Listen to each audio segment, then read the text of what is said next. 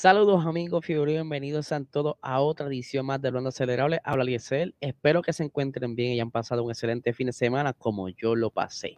¿Cómo así? Chachos, si este fin de semana arranqué a jugar Gran Turismo 7, que por fin lo pude bajar y lo pude setear, y estuve dándole un poquito de pela el día del sábado por la noche, y me entretuve un rato, tanto así que grabé un video corto sobre ¿verdad? esa primera parte donde vas comenzando el juego, qué tienes que hacer y eso, y dando un poquito de feedback, así que lo puedes encontrar en nuestro canal de YouTube, PR Sports, donde verás entonces un poquito más de, en detalle de lo que estuve ahí entreteniéndome un poco. Pero yo te voy a decir una cosa, a todos los que me escuchan, yo en Gran Turismo no soy el mejor, eh, aquí los duros son los del GTPR. Un saludo a los, del de GTPR, tanto en Instagram como en Facebook. Ellos son los que llevan mucho tiempo metiéndole al Gran Turismo desde, desde que era Gran Turismo 3, 4, 5, 6, todos los que han salido llevan bastantes años eh, como grupo han hecho torneos, han hecho este diferentes eventos y están ya, ustedes saben, con este nuevo juego se están preparando ya para comenzar la, nueva temporada con nuevos torneos, nuevos eventos, este, la academia, de todo un poco, así que un saludito allá a Omar, a Coste, a Steve Lover, a Bebos, que estoy corillo que están corriendo allá en GT, que le meten todos los días, que antes son unos duros. Yo de verdad me quito el sombrero yo los respeto un montón. Yo no puedo dedicarle tanto tiempo, pero sí, cada vez que pueda le voy a meter. Otra de las cositas que estuve haciendo durante este fin de semana, el día domingo, fue que me di cita en el Grand Prix de Sector 5. Ellos estuvieron haciendo un evento de circuito en el, en el circuito, valga la redundancia, de Salinas. Eh, ahí estuvimos dando cita, nos, entretuvimos un poco allí. Eh, fueron tanta gente que tuvieron que dividir el boncho. Y le voy a explicar por encima porque tuvieron, ¿verdad? Que explicarme. Lo tengo aquí anotado. Eh, dado que había mucha gente en, la pista, tuvieron que dividir los dos grupos. Como bien les mencioné, pusieron las categorías IT y BISPEC juntas porque son las más lentas. Y los GT y los ST eh, aparte porque son los más rápidos. Y le voy a ir, ¿verdad? Dándole eh, los resultados de esas carreras que estuvieron dándose el día de ayer domingo. Eh, tengo por aquí eh, la primera, que en esta tuvieron entonces las categorías IT y BISPEC. Y entonces en la sección de los BISPEC, ahí estaban los Mini Coopers y los Hyundai. Y en la IT se divide en ETA, ETV y ITS. Que ahí entonces están los Miata, que hay distintos Miata, están los Miata ETA, ITA, perdón, y ITS. Vamos rapidito, ¿verdad? A, ver entonces esos resultados de esa primera sesión. El primer lugar lo tuvo el número 5 Juan Ruiz, el número 2 lo tuvo eh, el número 124 José Flores Jr., el número 3 la tuvo eh, el número 810 de Félix Avilés, Avilés, perdón. El número 9, eh, obteniendo la cuarta posición, Luis Velasco.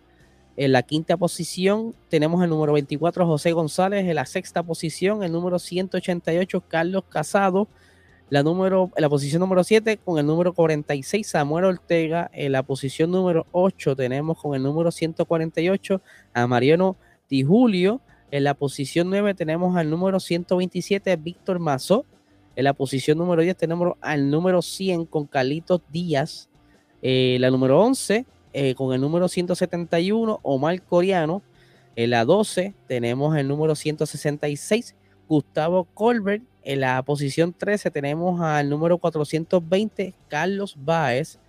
Eh, en la posición 14, eh, con el número 3, tenemos a Ricardo Rivas. Y en la posición número 15, con el número 73, Wilfred Montano. Esta fue la primera carrera del día.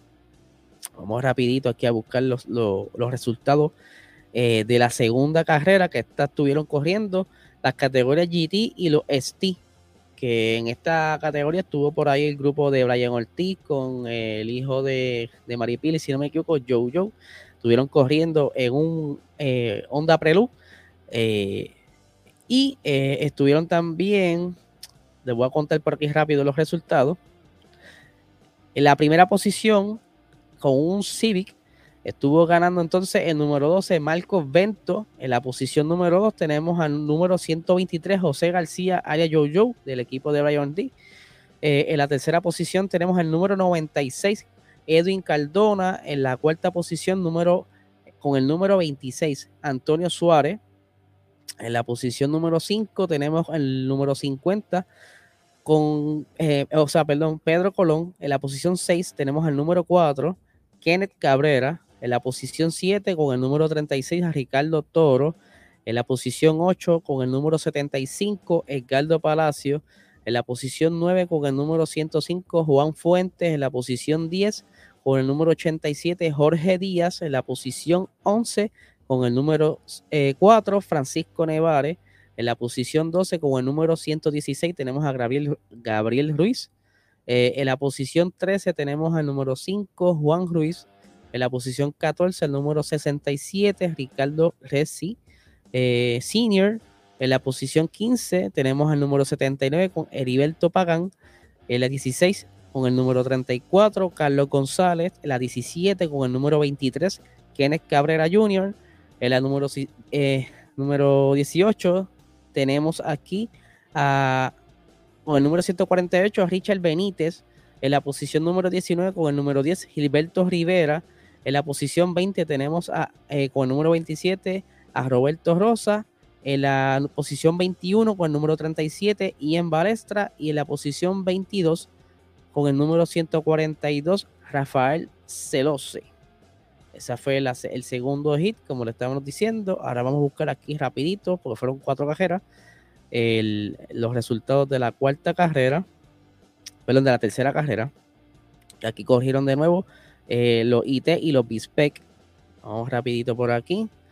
Tenemos entonces que, déjame hablando de la foto aquí para poder ver los resultados, discúlpenme. Eh, en la posición 1 Félix Avilés con el número 810, en la posición 2 con el número 420, Carlos Báez en la posición 3 con el número 124, José Flores en la posición 4 con el número 24, José González en la posición 5 con el número 9, Luis Velasco en la posición 6 con el número 3, Ricardo Arribas en la posición 7 con el número 100, Carlitos Díaz en la posición 8 con el número 148, Mariano de Julio la posición 9 con el número 188, Carlos Casado. La posición 10, Víctor Mazó. La posición 11 tenemos Omar Coriano. En la posición 12, Gustavo Colbert. La posición 13, Samuel Ortega. La posición 15, Juan Ruiz. Y la posición 16, eh, Wilfred Montano. Y en la última carrera, tenemos por aquí, que en esta carrera fue, a ver si esta, discúlpenme eh, ok, esta es la cuarta carrera, que tengo aquí varios, varias notas que me enviaron. Ok, en la cuarta carrera ganó Brian Ortiz. Eh, en la segunda posición, Pedro Colón. En la tercera posición, Kenneth Cabrera. En la cuarta posición, Gabriel Ruiz. En la quinta posición, Ricardo, eh, Ricardo Toro, perdón. En la posición 7, Jorge Díaz. En la posición 7, Antonio Suárez. En la posición 8, Richard Benítez, en la posición 9 Francisco Nevares, en la posición 10 Heriberto Pagán, en la posición 11 Carlos González, en la posición 12 Marcos Bento, en la posición 13 Ricardo Resi, en la posición 14 Edwin Cardona, en la posición 15 Juan Fuente, en la posición 16 Juan Ruiz, en la posición 17, eh, Rivera. En la 18 tenemos a Kenneth Cabrera. Y en la 19, Algardo Palacio les voy a decir que, que la pasamos súper nítido eh, allá en Salinas, nos curamos un montón.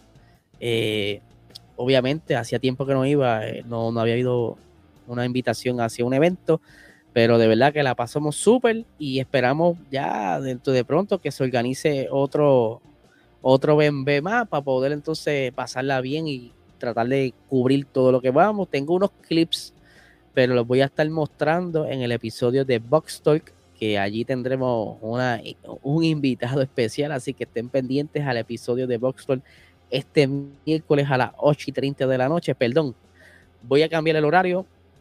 Esto para, eh, no confligir con uno de los más míos que está tirando contenido también y pues eh, es bueno que visiten también su canal y para que no, no quiero confligir con él, con el señor Sly Juan, que todos los miércoles tira un super episodio entrevistando a un montón de personas, entre artistas y personas interesantes en los medios, pues no queremos, ¿verdad? No quiero chocar con su, con su programa para que eh, la gente no quede como que un 3 y 2, espérate, aquí vaya, no, no. Yo voy a bajarlo a las 8 para que entonces él se mantenga en su horario regular. Eh, así que estará saliendo a las 8 de la noche el miércoles, eh, una media hora antes. Ya ahí puedes entonces quizás ir acomodándose la camita y ¡pum! y pones el episodio de nosotros de Box Talk para que te pongas al día de lo más reciente. Que por cierto, vamos a tener un adelanto aquí en el episodio de hoy, porque este fin de semana, como ustedes bien saben, las cosas tuvieron un poco intensas en el equipo Haas. Eh, sacaron a Mazepin luego de que habían dicho que iban a permitir que corrieran los pilotos bajo una bandera neutral.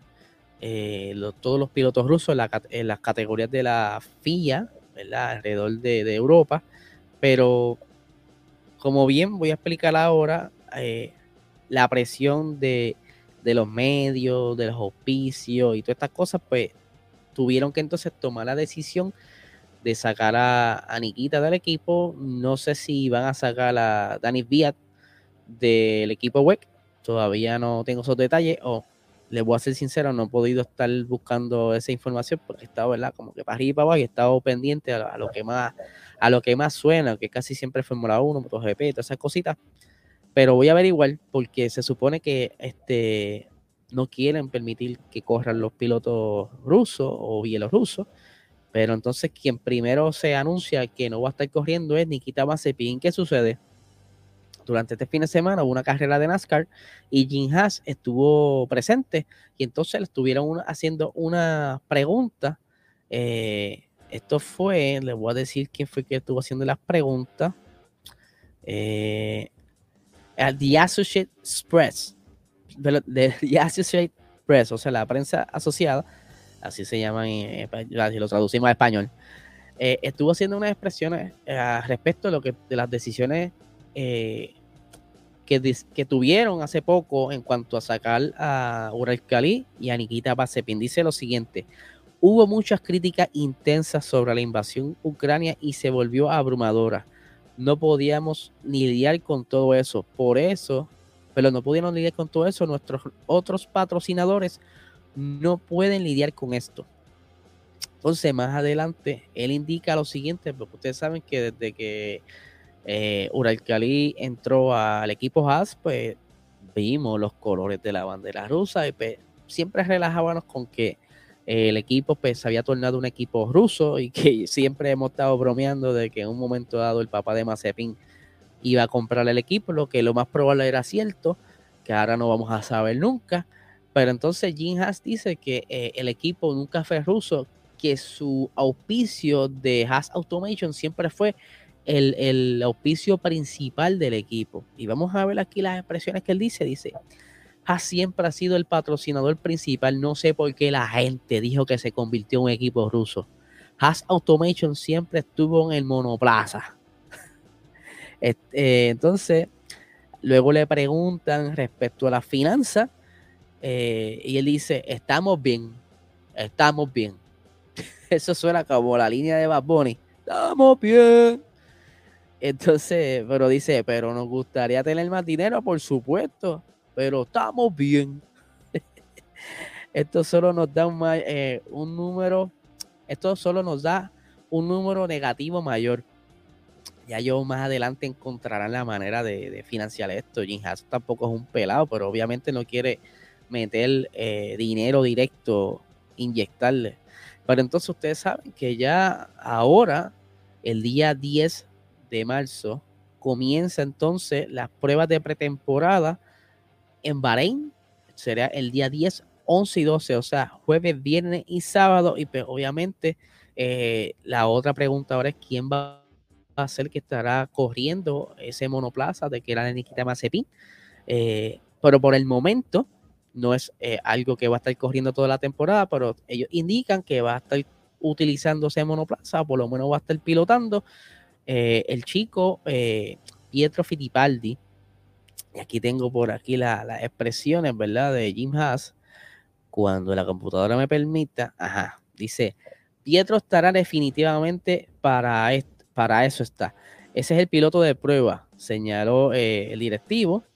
Estamos en el proceso de mirar varios candidatos. Veremos quién está disponible y con quién tenemos que lidiar.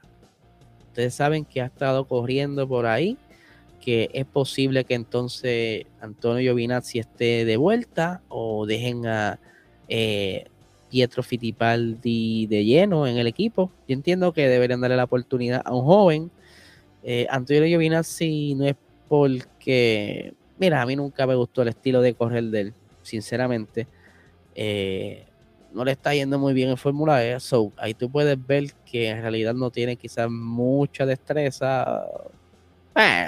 Vamos, hay gente mejor. Eh, otra de las personas que se estuvo rumorando por ahí que pudiera volver Nico Rosberg. Nico, Nico, Nico, pudiera ser una opción si quieres alguien con experiencia, pero puede que te sea costoso para ti, porque Nico no va a ir a coger ahí por 10 pesos. Nico va a querer un par de pesos y vamos a, vamos a aclararlo. Un par de pesos acá en Puerto Rico es, quiere dinero. Este, Porque sé que nos escuchan de España y de otros países, eh, Nico Rosberg costará bastante dinero, mucho más de lo que Nikita Mazepin quizá le estuvieran pagando. Y yo creo que no es una opción. Yo creo que van a optar por un novato o un chico joven como Pietro. Se estuvo hablando también por ahí de Oscar Piastri. Me encantaría que fuera él, un chamaco bastante eh, duro en lo que hace y tiene mucha destreza al conducir. So, yo creo que deberían optar por uno joven. Así que yo, para hacerlo más fácil, tiraré una peseta al aire, una moneda, y que escojan Caro Cruz. Y que entonces ahí decidan quién va a, pilotar y que lo echen a la suerte. Pero, ¿verdad? Ya que estamos tocando lo que es la línea de las pruebas de, pretemporada en Bahrein que comienzan ahora eh, este jueves. Como bien saben, en Bahrein, eh, perdón, eh, exacto, son en Bahrein y que entonces en Barcelona ellos tuvieron unos problemitas y, el, y de esos problemitas, quien más se le notaba era el equipo Ferrari con el problema de purposing. ¿Se acuerdan que parecía un carro con los muelles cortados, los sprints cortados, como acá hacemos en Puerto Rico, eh, cuando no hay mucho dinero para pimpear el carro, pues este problema es un problema aerodinámico y como bien saben, ya varios equipos han buscado la solución o que ya tienen cómo resolverlo, pero no quizás no tienen ese feedback de un piloto, el cómo se sentía estar en un carro con purposing, sí habíamos escuchado algo, pero no el detalle. ¿Y por qué digo esto? es que Charles Leclerc está diciendo que el purposing se sentía como si estuvieses en un vuelo eh, con turbulencia. Yo, si soy sincero, no, no he tenido la oportunidad de montarme un avión todavía, a mi, a mi edad. Espero que este año ¿verdad? se me dé, pero él dice que es el mismo feeling, ¿verdad? La, el mismo, la misma sensación. Y tengo por aquí las expresiones de Charles Leclerc que le hizo recientemente eh, en una entrevista en Motorsports y dice, se siente como una turbulencia en un avión, subiendo y bajando todas las rectas. Creo que uno de los videos que publicó la Fórmula 1 muestra bastante bien este fenómeno y no puedo decir que se sienta bien. Te pone un poco enfermo pero está bien, o sea, que quizás lo marea, ¿verdad? Y esto lo hablamos en Box Talk la, vez pasada, de que quizás eh, que el piloto se pueda marear, ¿verdad?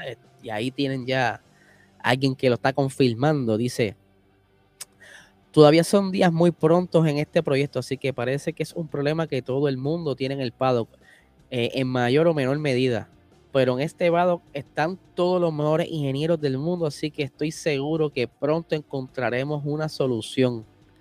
Eh, y, acá, ¿verdad? Para finalizar lo que él dice, logramos muchas vueltas sin problemas importantes, lo que siempre es genial teniendo en cuenta que es un proyecto completamente nuevo.